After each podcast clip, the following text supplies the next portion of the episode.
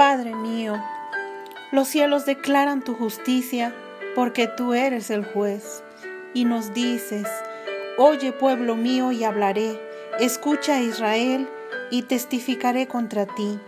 Yo soy Dios, el Dios tuyo. Gracias Señor.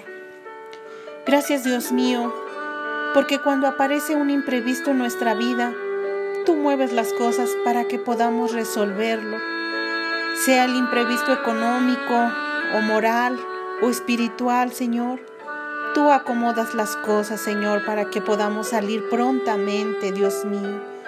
Cuando no teníamos los recursos para hacerlo, eres tú nuestro proveedor, Señor. Gracias. Gracias, Dios mío.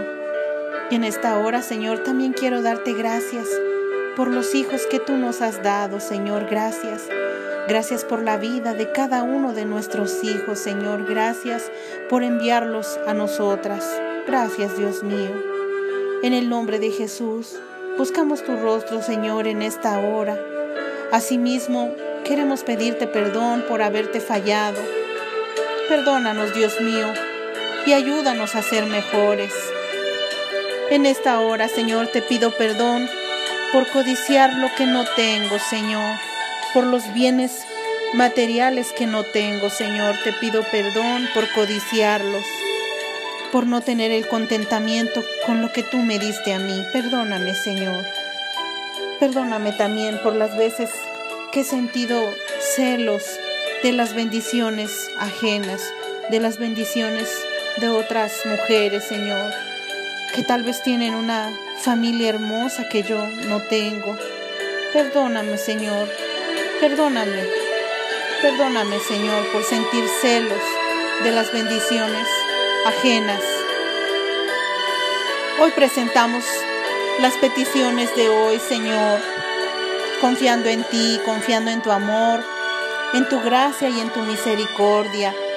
Te pedimos, Señor, por todas las familias que tienen familiares desaparecidos. Te pedimos, Dios mío, que les ayudes a tener noticias de sus seres queridos y que pronto vuelvan a reunirse. Te lo pedimos, mi Dios, en el nombre de Jesús, que tú les ayudes, Dios mío, aquellas familias que ya no podrán reunirse, Señor, que tú les ayudes a obtener noticias reales del paradero de sus seres amados.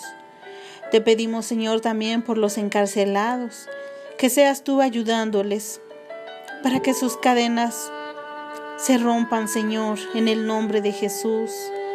Bendito sea, Señor, porque tú eres bueno. También te pedimos por todos los que viven en cárceles espirituales.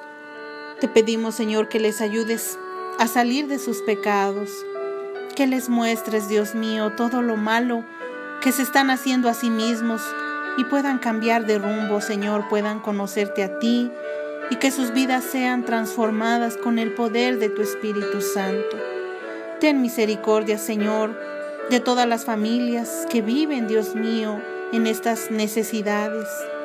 Unimos nuestras voces en favor de ellos y te pedimos que seas tú dándoles la paz, la fuerza, la alegría que cada uno de ellos necesita para poder seguir adelante pues sabemos, Dios mío, que grande es tu amor y para siempre es tu misericordia.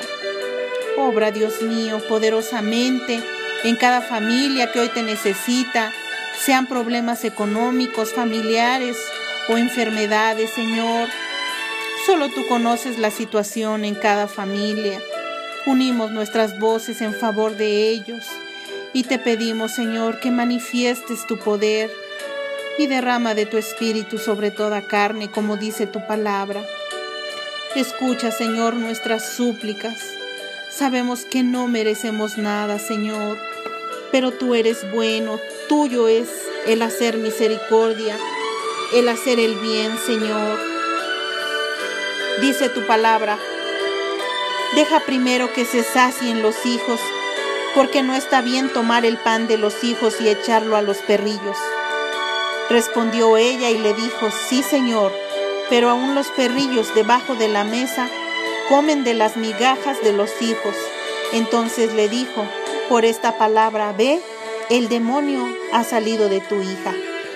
Sí, Señor, Clamamos a ti, Señor, para que seas tú ayudándonos, Señor, a tener más fe cada día, Señor, que podamos alcanzar esas bendiciones, Señor, en nuestra vida. En el nombre de Jesús, a ti oramos y también dejamos en tus manos todas las necesidades del día de hoy, para que seas tú obrando en cada vida, en cada familia, en cada mente y en cada corazón.